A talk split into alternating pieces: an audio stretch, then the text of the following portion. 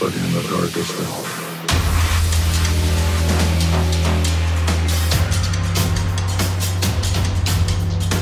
All it takes is the courage to answer.